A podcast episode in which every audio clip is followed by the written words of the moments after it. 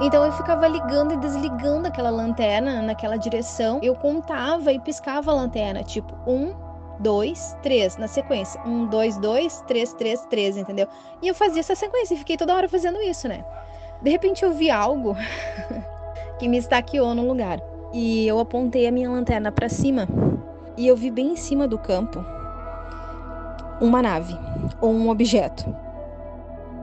Começou a emanar um calor, um calor muito intenso. Eu sentia como se minhas bochechas estivessem pegando fogo, né? E quando eu fui me virar para justamente chamar ela para mostrar o que eu tava vendo, eu percebi que ela já estava parada atrás de mim, olhando para cima, abismada, né? Ela disse assim: ah, não fica com medo, só fica quietinha e vamos ficar olhando. Aí ela me perguntou se eu sabia o que era, e eu disse que era um avião. Aí ela me respondeu que não, que não era um avião. Aí eu perguntei: então o que, que é se não é um avião? Ela disse: eu acho que é uma nave extraterrestre. Quando a gente ouviu um barulho, e esse barulho parecia meio que um barulho metálico, que fez a gente parar. Minha tia parou e eu parei também, né? E aquele objeto tava com uma espécie de abertura, de buraco. É como se tivesse, sei lá, aberto uma porta. Tipo, a olho nu, quando a gente via, o interior daquilo era meio que branco, claríssimo, mas tu não conseguia enxergar exatamente o que, que tinha dentro daquilo, entendeu? Mas eu posso garantir para vocês que a gente viu a sombra de algo na, naquela abertura daquele, daquela coisa. E era algo que não era humano, era algo uh, pequeno, a cabeça era grande, a gente via que era uma coisa muito desproporcional, né? Que parou naquela porta.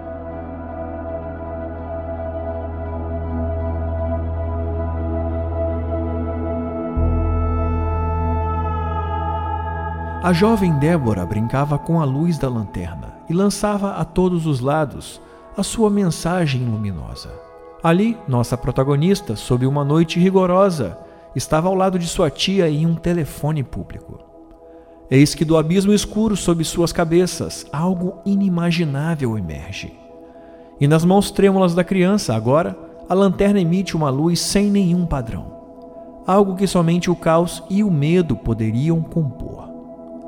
Eu sou o Zero, seu anfitrião, e esta é a fita número 151 dos Relatos Flutuantes. Explicáveis ou não, relatos ufológicos surgem aos montes, a cada dia, hora e minuto. Quantos deles você conhece? E quantos casos sequer são relatados? Ajeite seus fones de ouvido e esteja preparado para experimentar um deles agora.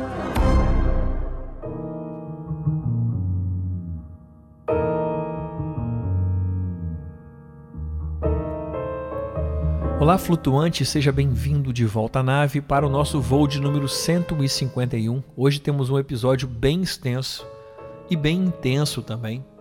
Então, eu vou fazer um recado rápido aqui, eu já volto com uma observação que vai ser muito importante para fazer a conexão desse episódio com um outro episódio que já rolou aqui na nave anteriormente, tá? É, na semana passada, a gente anunciou aqui uma parceria com a Promobit. A Promobit que é essa referência em produtos em promoção. E eles então nos propuseram criar uma lista de itens indispensáveis para o viajante da nave, para você que nos ouve aqui toda semana. E na semana passada a gente abriu essa lista com um fone de ouvido, que é um item essencial para quem é apaixonado por podcast e para quem está sempre na nave voando aqui toda semana. E no final da apresentação eu fiz um convite para você aí que está nos ouvindo também participar da criação dessa mochila flutuante. E nós recebemos alguns itens e eu quero destacar um deles aqui que é muito importante. E a mensagem dizia o seguinte: Zero, é impossível pegar um voo e fazer uma vigília sem uma boa lanterna. Então eu vou abrir aqui o meu Promobit. Eu quero que você abra também aí o aplicativo ou o site da Promobit. Eu vou acessar aqui a lista de desejos. Eu vou digitar lanterna que tem uma bateria bacana e uma luz bem potente.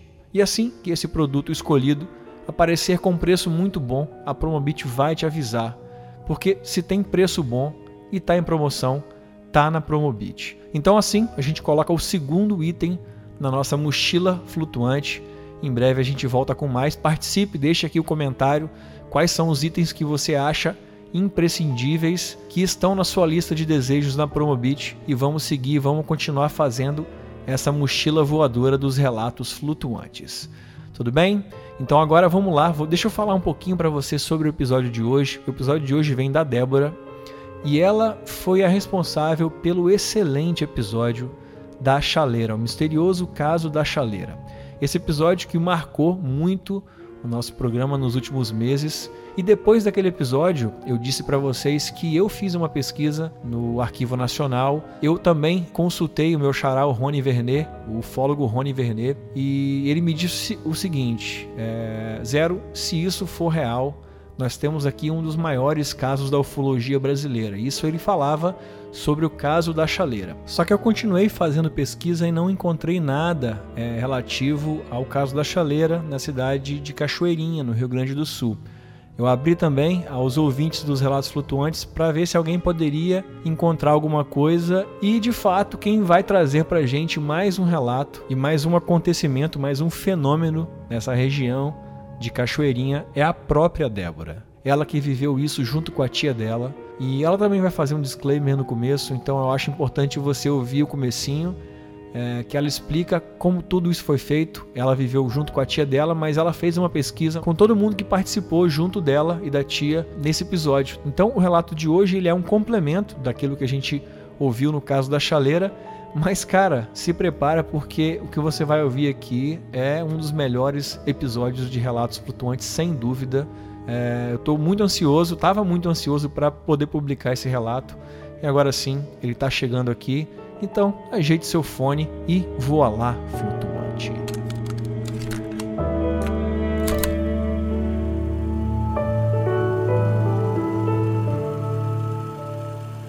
Já posso sentir medo agora? Bom dia, boa tarde, boa noite a todos os flutuantes. Zero, obrigada mais uma vez pela oportunidade de estar aqui relatando esse acontecimento que dessa, que dessa vez eu compartilhei juntamente com outra pessoa. Essa história que eu vou relatar, ela aconteceu comigo e com a minha tia. Essa minha tia, ela se chama Séries Terezinha, mas entre, entre todos os seus sobrinhos, ela tem um apelido carinhoso de Tia TT. A tia Tetê hoje é uma senhora no auge dos seus 78 anos de idade. É uma senhora que passou por inúmeras dificuldades em questão de saúde, mas que mantém ainda sua mente em estado incrível. Falo a respeito dela, pois foi o interesse dela nas questões ufológicas que me despertou entusiasmo para o estudo. Além, é claro, dos acontecimentos que juntas presenciamos, né? Isso foi o que fortaleceu ainda mais o nosso vínculo relacionado à ufologia. Esse fato ele ocorreu em junho de 1994, há 29 anos atrás. Era ano da Copa, onde o Brasil foi tetracampeão, né? Eu lembro muito bem disso, ficou muito marcante devido a esse acontecimento a nível Brasil, tá? Nessa época eu tinha 8 anos de idade e esse foi o primeiro contato ufológico que eu tive. O relato que eu fiz anteriormente aqui no grupo, tá? Que é o caso da chaleira. Não sei se foi esse o nome que o Zero deu pro, pro episódio, mas enfim, é o caso da chaleira, né? Ele foi o segundo contato que eu tive. E para quem ainda não ouviu, é o episódio de número 135. Pega a dica, tá? Tudo aconteceu numa noite muito fria. Eu moro no Rio Grande do Sul, na região metropolitana da capital Porto Alegre. E aqui temos algo que chamamos de frio seco, tá? É aquele frio intenso onde não há ventos e não há nuvens no céu. É apenas um frio cortante, gélido. E naquela noite eu posso supor que fazia no mínimo entre 8 a 10 graus, mais ou menos. Essa era a temperatura da noite. Por volta das 21, entre 20, 20 horas e 21 horas da noite, tá? Enfim, o fato ocorreu em uma noite dessas. Naquela época, celulares, tele telefones fixos eram coisas de difícil acesso e não eram todas as pessoas que tinham condições, né? Minha família era uma dessas. Por isso a gente usava muito o famoso orelhão. Não sei se todo mundo lembra, ou se em algumas regiões do Brasil ele era chamado por outro nome, né? Era aquele era aquele telefone fixo público, né? Aqueles, eh, esse que eu vou relatar para vocês era aqueles que ainda eram na cor vermelha. Ele era todo vermelho, aceitavam aquelas fichas que eram cinzentas, acinzentadas, sabe? Alguns de vocês certamente irão lembrar dele. Naquela noite em questão, a tia TT precisava ir até o orelhão para ligar para um outro tio meu que na época ele morava em Brasília. Havia uh, perto da nossa casa apenas um orelhão que ficava na área ao lado de um postinho de saúde. E esse posto de saúde ficava bem na beirada de um descampado. Era um, um imenso terreno, limpo, mas de campo aberto, para ambos os lados e ao redor. Ao longe, no final, onde acabava esse descampado, enxergávamos o pátio de uma pequena escola municipal, tá? Que inclusive tem até hoje, a escola tá ali até hoje. Só que para ter acesso a esse campo, era assim que a gente chamava na época de campo, né? Nós precisávamos subir uma escadaria de mais ou menos uns 10 degraus. E esses degraus eram aqueles bem altos. Eu falo isso porque até mesmo os adultos tinham que se esticar, levantar a perna para subir essa escadaria, tá? Eu explico isso para que vocês possam imaginar que esse campo, ele ficava na parte mais alta do bairro. Ou seja, quando chegávamos lá em cima, nós podíamos ver o bairro todo de lá, de, lá do alto pois tratava-se realmente de um terreno bem elevado. E neste terreno havia somente este pequeno posto de saúde, pequeno mesmo, tá, gente? Pois se tratava apenas de duas salinhas de atendimento. Era uma casinha de feita de tijolinhos à vista, né? Logo que nós chegávamos, chegávamos em frente ao posto de saúde, tinha uma porta, né? Assim que a gente subia a escadaria, a gente chegava na, em frente ao posto de saúde. Aí tinha uma porta nesse posto de saúde, que era que dava acesso a essas duas salinhas, né? E ao lado e aos fundos dessa salinha não havia nada, a não ser a vastidão desse descampado, tá? O orelhão que nós precisávamos utilizar ficava grudado na parede do lado esquerdo desta salinha, pro lado de fora, tá, gente? Portanto, para ir lá telefonar, ficávamos ali na lateral com a vista daquele descampado, né?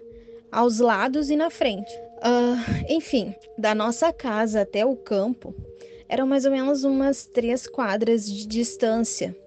Era relativamente bem perto de casa, tá? Como eu falei no início, era por volta das 21 horas.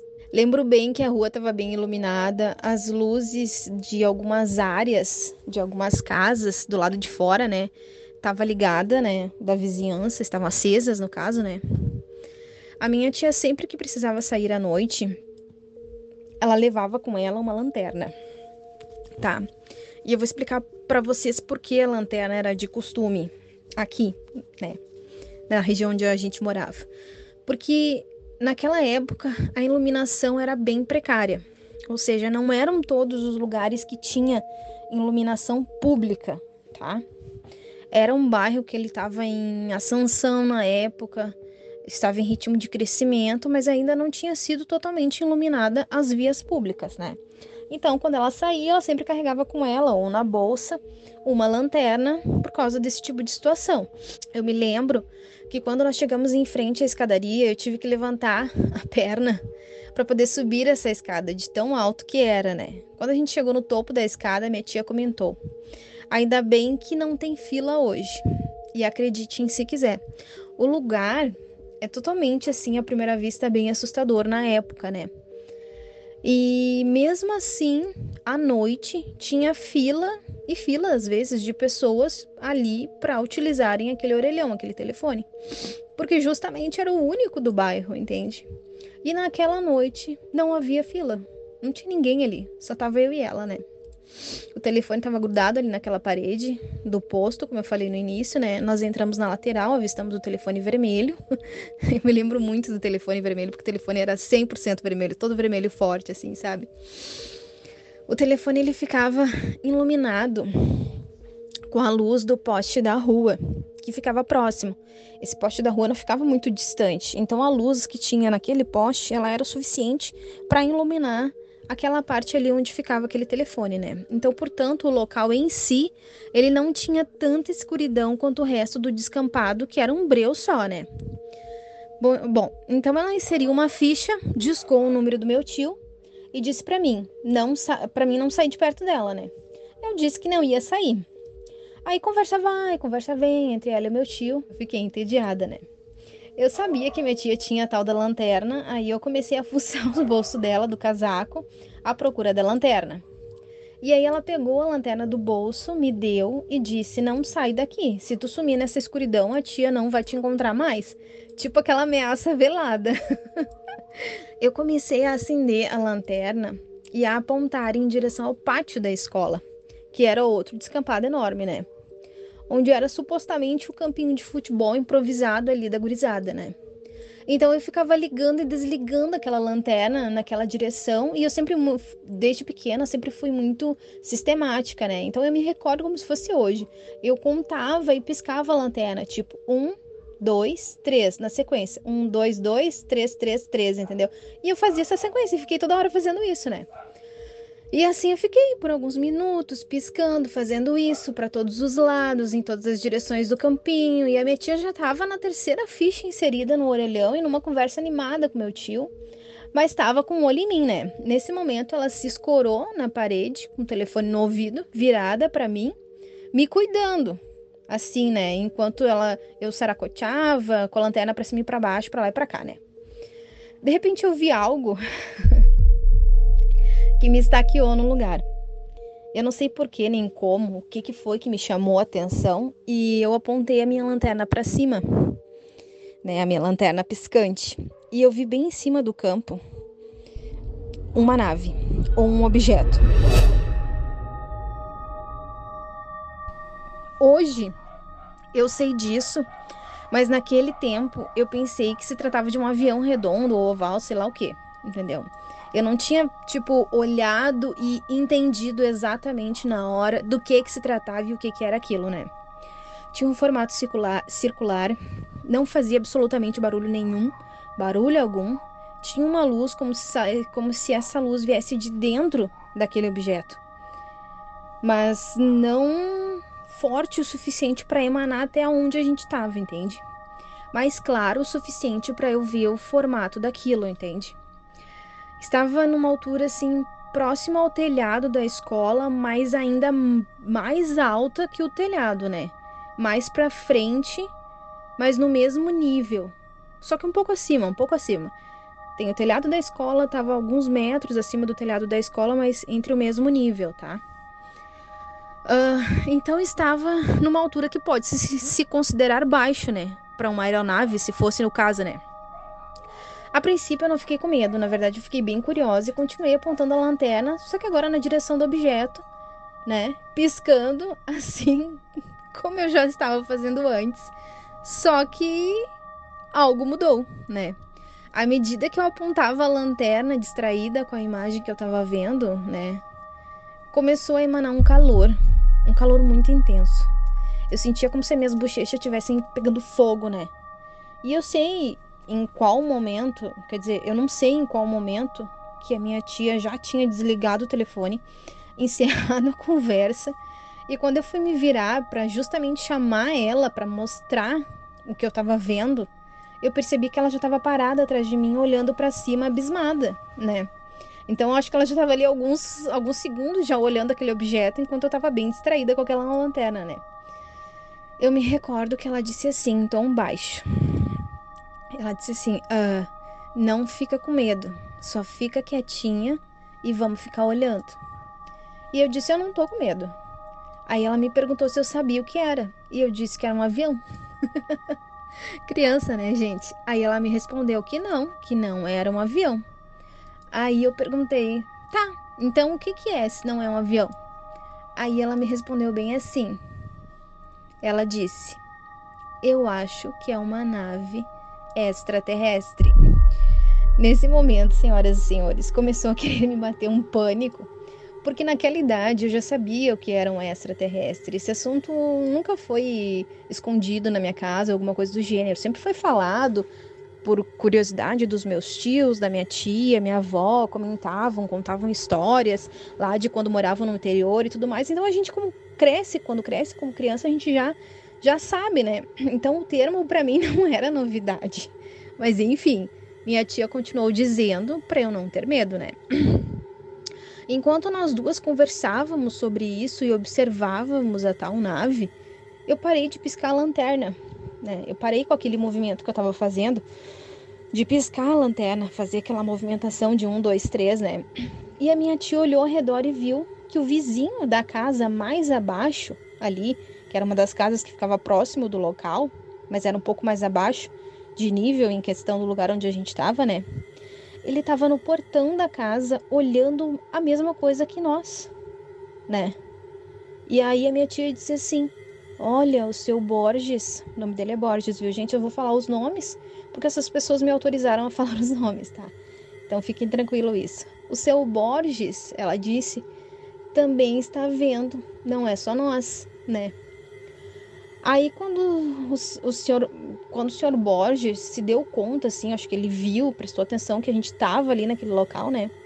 Quando o seu Borges se deu conta que nós duas estávamos lá em cima, bem próximas, de, uma, de um certo modo, né, daquele objeto, ele começou a levantar os braços e fazer sinal, como se estivesse chamando, pedindo para nós sairmos dali, entendeu? E nisso foi apenas alguns segundos de distração entre a gente olhar na direção do vizinho e olhar para cima onde estava a nave e notamos que a nave ela estava cada vez mais próxima do chão, entende? É como se fosse assim uma questão de de tipo segundos que ela modificou de, de distância, entende? Do local onde a gente avistou ela primeiramente, entendeu? E aí a gente notou que estava mais próximo, estava se aproximando do nível, estava baixando do nível daquele telhado da escola, né? Eu me lembro que quando eu olhei para aquilo, eu levei um susto. Sabe aquele susto de, de acelerar o coração? Eu levei esse susto de acelerar o coração. Pois estava bem mais, mais baixo do que quando a gente viu inicialmente, entendeu? E a sensação que, que tínhamos é que estava descendo, que aquilo estava descendo, sabe? É como se estivesse descendo. A gente via muito vagarosamente se mexendo, mas estava descendo. E o curioso é que não tinha ruído nenhum, né? Não tinha ruído nenhum, não tinha barulho nenhum. Eu me recordo muito bem disso, era um silêncio absoluto, não havia barulho de nada, de nada, não tinha barulho absoluto, barulho nenhum. Era só o que nós estávamos vendo, né? E no meu desespero eu comecei a piscar a lanterna novamente, né? E assim que eu pisquei de novo essa lanterna, e foi nessa coisa de desespero mesmo, de piscar, assim, agarrar, sabe? E a lanterna piscou de novo. E é nesse momento que essa lanterna piscou, essa nave parou de se mexer. Na mesma hora, minha tia notou isso. Aí ela pegou a lanterna da minha mão, sem muitas palavras nem nada, né? Ela mesma apontou para a nave, da mesma maneira que eu estava fazendo, né? Apontou em direção àquela coisa, né? E começou a piscar ah, com aquela lanterna. E aí a nave permaneceu parada. Tipo, parou, estacionou. A gente não viu se mexer mais nada. E ficou assim. Era como se enquanto a gente estivesse piscando aquela coisa da lanterna, com aquela luzinha da lanterna, ela se mantinha no lugar. E quando parávamos, ela descia. Descia, né? Se mexia, sei lá o que, como é que é. Não sei explicar exatamente, né? Eu tô contando para vocês algo que uma criança de 8 anos viu, então fica meio nebuloso. Embora eu tenha ido buscar informações das outras pessoas que também avistaram a situação, tá? Enfim, essa lanterna nesse momento eu acho que de tanto que eu fiquei fuxicando naquela lanterna e acendendo e apagando e acendendo e apagando, né? Uh, não sei se ficou com a pilha fraca, alguma coisa assim. E aí do nada essa lanterna se apagou. E nisso aquele objeto voltou a se mexer de novo. E seguiu descendo, seguiu em direção ao chão, como se fosse, sei lá, descer ali, estacionar, alguma coisa do gênero, entendeu? E a minha tia entrou em desespero também, começou a bater a lanterna na perna para ver se a lanterna funcionava novamente.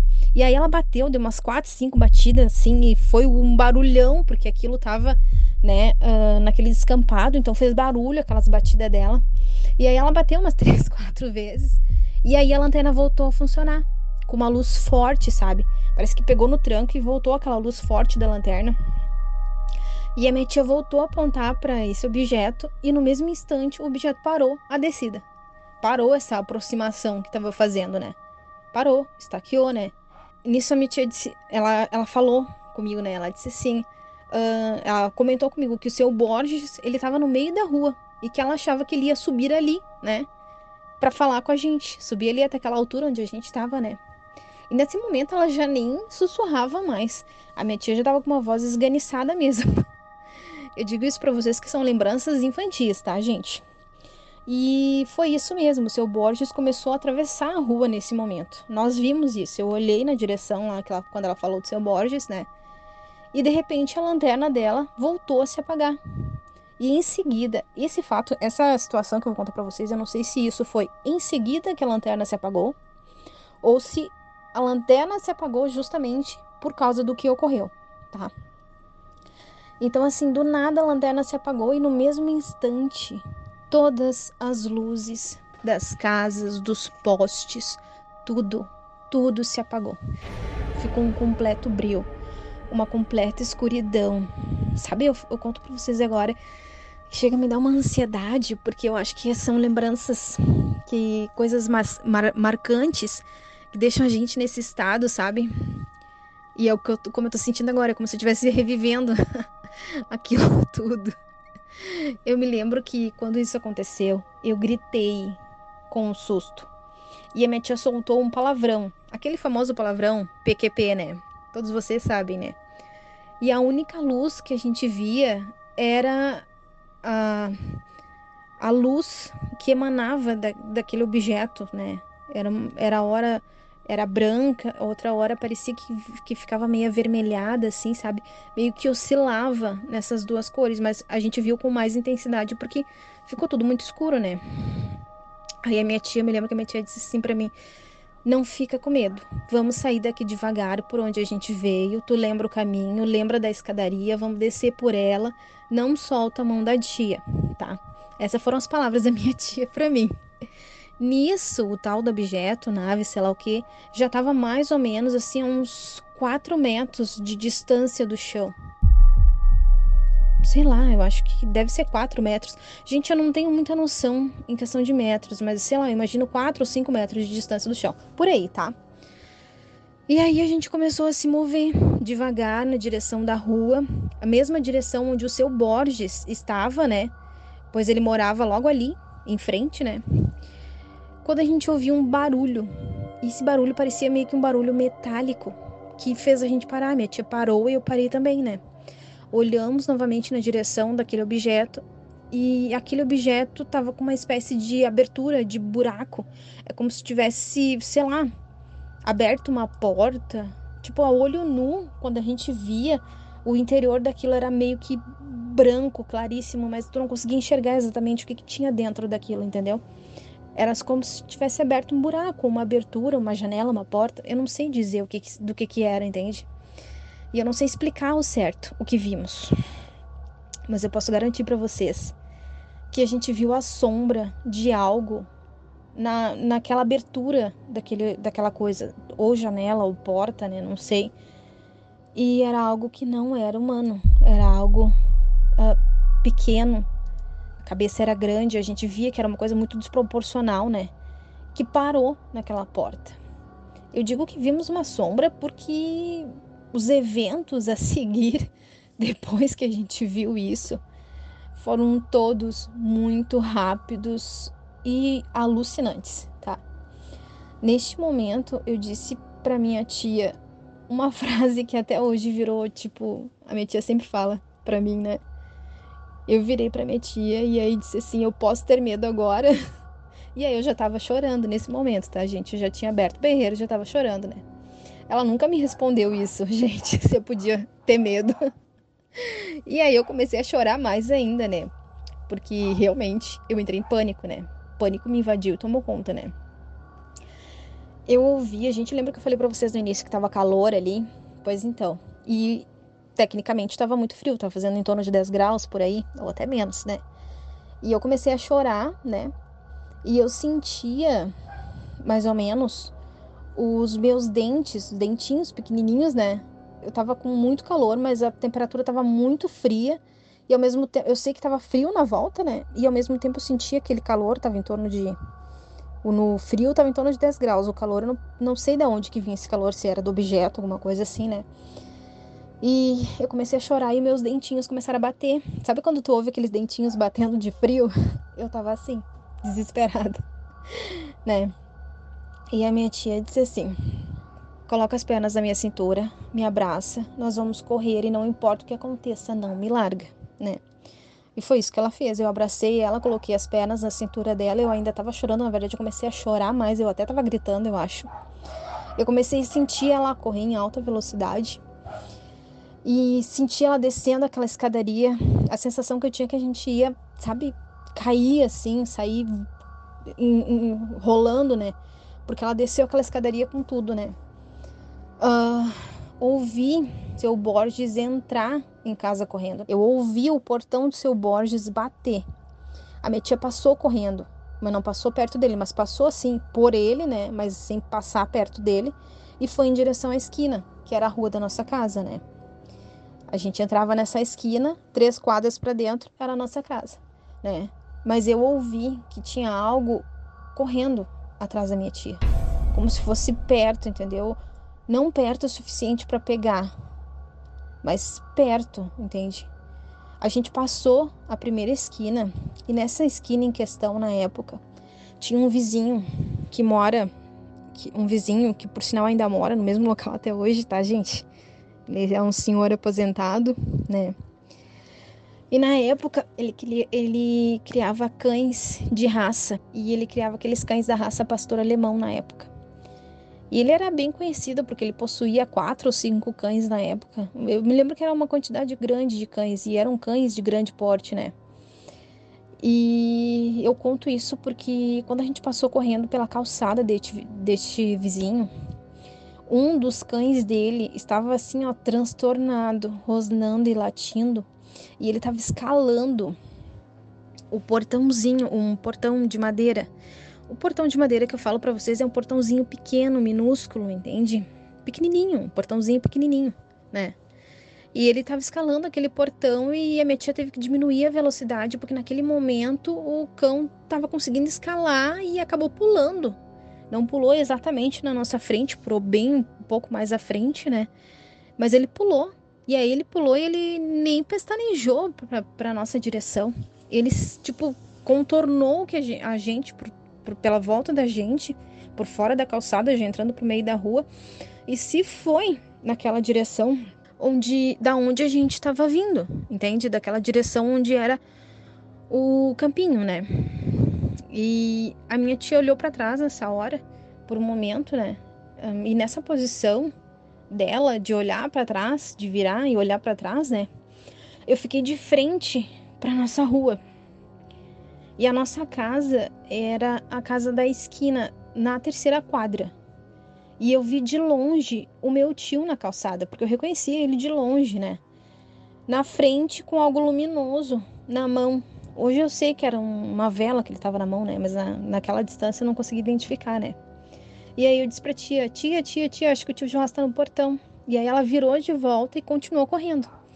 Nisso, quando nós chegamos na segunda quadra, o meu tio já estava lá, porque ele saiu correndo também, né? Por causa do barulho dos cães, ele resolveu vir ver o que que era, porque ele sabia que a tia TT tinha saído. E quando ele chegou perto de nós, ele não estava sozinho. Ele estava acompanhado do meu outro tio tio Josias estava junto. Eu me lembro que o tio Joás me pegou no colo, o tio Josias disse para ele: leva elas para casa e depois volta com o Sandro e vem pro campo atrás de mim. O tio Josias, nessa época, gente, ele usava uma espingarda de chumbinho, né? E andava com um facão na cintura. E aí, chegamos em casa, todo mundo tava apavorado, aquela escuridão total, né? Não tinha luz para lugar nenhum. Era só as velas que a gente tinha em casa ali, né? Eu acho que um, tinha uma lanterna também que alguém tinha, alguma coisa assim, né? O meu tio nos levou até em casa, né? Quando chegou em casa, ele disse pro mais novo, que é o meu tio Sandro, né? Ele chegou em casa e disse assim: Sandro, te arma e nós vamos atrás do Gigi, porque o Gigi foi pro campo. Nisso, a tia TT disse para ele: Eu não sei o que tinha lá no campo, mas não era humano. E o seu Borges viu também. Ela disse para ele. Ela, ela contou para ele que ela saiu correndo, né, comigo, e ela não viu o seu Borges entrar em casa, mas ela ouviu o portão do seu Borges bater, né? E aí eu disse também que tinha ouvido o portão do seu Borges bater, né? Esses meus dois tios foram até o local. Nós nos acalmamos e contamos, né, para minha avó, para minha mãe, para minhas outras tias, meus primos, né, o que tinha acontecido. E continuamos sem luz, né? Foi como se tivesse havido, sei lá, um apagão no bairro, né? Depois de mais ou menos uns 40 minutos, depois de mais ou menos esse tempo, eles voltaram na companhia, né? Os meus tios voltaram na companhia desse seu Borges e do Fernando. Esse Fernando era outro vizinho da esquina oposta, em frente à esquina onde tinha os cachorros é do lado contrário do vizinho dono dos cães, tá? Não sei se vocês estão conseguindo acompanhar o raciocínio, tá bom? Eles disseram que não encontraram nada no local, que apenas tinha um calor, como se alguém tivesse feito uma fogueira, né? E recém tivesse apagado. E o seu Fernando, esse, é, e o seu Borges, né, afirmaram e contaram exatamente o que viram, né? Que foi o mesmo que nós vimos. Inclusive, o seu Borges afirma que que alguma coisa desceu daquela nave e que seguiu a gente, né? Mas que fugiu e que ele imagina que tenha sido afugentado por causa do cachorro que pulou a cerca e saiu correndo naquela direção. Essa era a conclusão do seu Borges, né? O cão, inclusive, ele foi encontrado ali, naquele mesmo descampado. Ele tá, foi encontrado, meus tios encontraram, o seu Borges encontrou o cão, né? Eles junto encontraram, né? O cão tava farejando o local, latindo, tava perturbado, incomodado. Esse era o aspecto do cão, né? Eles pegaram o cachorro, levaram de volta para casa do vizinho, ali na esquina, né? E que souberam naquele momento que o vizinho não estava em casa naquela noite. Aí meus tios abriram o portão, colocaram o animal novamente no pátio. E aqui, naquela época, raramente as casas elas tinham portões ou janelas, sabe? Uh, grades e, enfim, essa coisa toda da segurança. Não era, eram cerquinhas de madeira, portãozinho de madeira, nada ficava cadeado, nada ficava trancado, entendeu? Então, à noite, eles adentraram à noite, né? Continuaram eles, se reuniram ali na casa da minha avó, conversando, pegaram as lenhas que meus tios tinham cortado mais cedo, fizeram uma fogueira no pátio dos fundos. A casa da minha avó é muito grande, o pátio é gigantesco. E continuaram conversando, né? Fizeram uma fogueira no pátio dos fundos. A minha mãe me obrigou a dormir. Eu queria ter ficado nessa fogueira, mas eu não pude ficar nessa fogueira, porque daí se juntou mais vizinhos, apareceu outros vizinhos, vieram comentar, vieram conversar, tava sem luz e tudo mais. E embora tivesse frio, todo mundo veio se reunir ali, né? Enfim, a minha mãe fez eu dormir, né? Porque tava muito tarde. E resumindo, eles seguiram noite adentro conversando sobre o caso, o acontecido. No outro dia de manhã, né? foram conversar com outros vizinhos, né? Que apenas ouviram os cães, como se fosse alguma perseguição, entende? Ou seja, o cão perseguindo algo.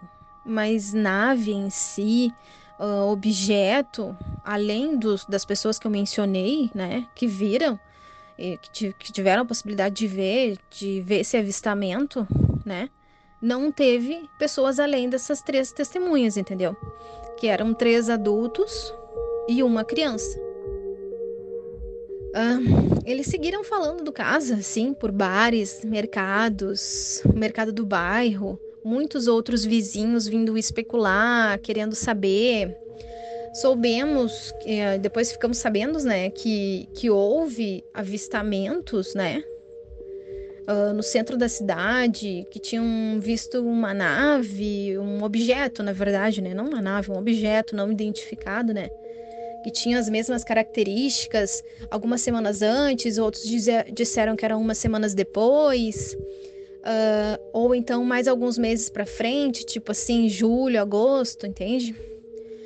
Também soubemos assim de alguns outros avistamentos lá para as bandas do centro da cidade, né?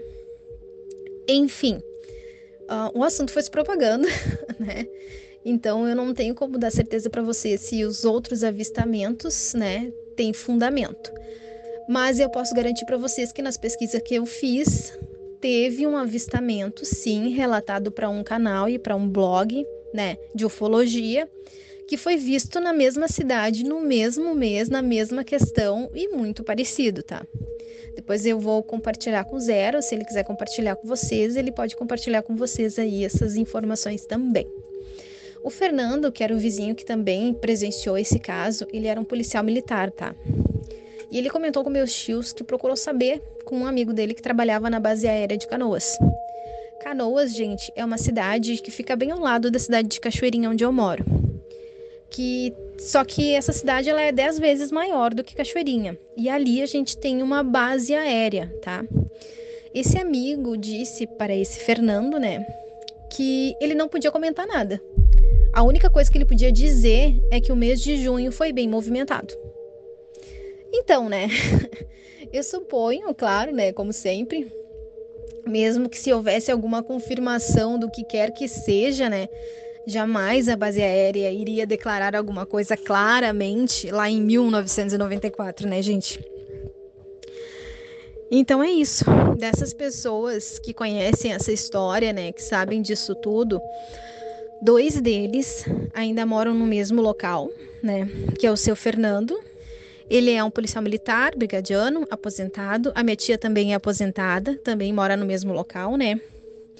Eles moram nas mesmas casas e no mesmo local. Eu, claro, cresci, casei, moro no bairro muito próximo aqui da casa onde eu nasci e me criei, né? Junto com a minha avó, os meus tios, minha mãe. Então é isso. Essa é a minha história. É uma história meia louca, cheia de perigo, adrenalina, mas foi bem real. Foi bem real, aconteceu conosco.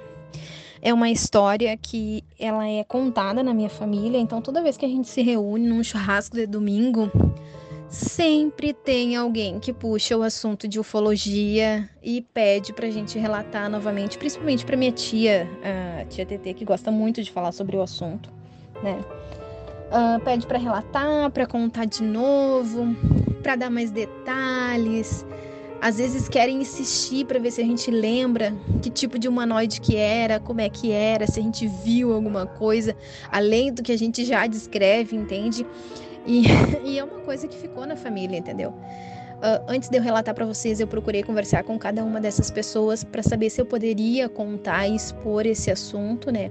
Porque é um assunto delicado, não é todo mundo que, que acompanha, não é todo mundo que, que entende, não é todo mundo que não.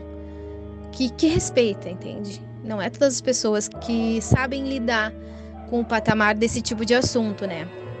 Mas enfim, todos eles concordaram, aceitaram que eu poderia relatar, né? E aí, inclusive, tenho informações dos casos ocorridos na, na, minha cidade, nesse mesmo mês, no mesmo ano, em que a gente teve esse avistamento. Só que a gente teve esse avistamento num bairro da cidade, né? Num bairro mais, mais para dentro da cidade. E os outros avistamentos foram notados no centro da cidade, né? Mas essa distância entre bairro e centro da cidade é bem pequena.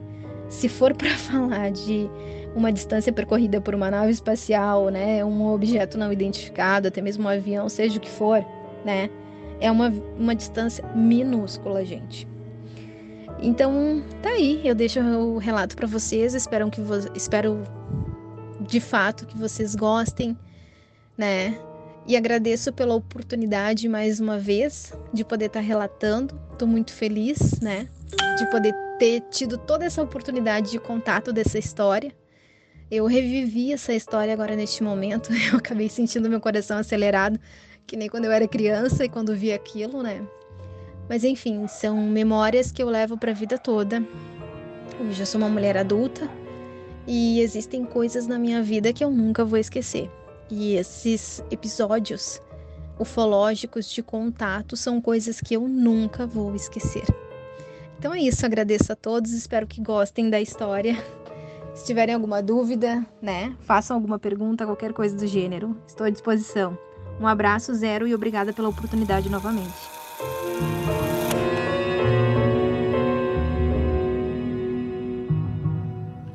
Muito bem, então esse foi o episódio 151, mais um relato incrível da Débora. E eu te faço um apelo. Se você conhece alguém dessa região dela ou conhece alguém que viveu algo parecido, compartilhe esse episódio com essa pessoa. É dessa forma que a gente vai conseguir chegar em novos relatos.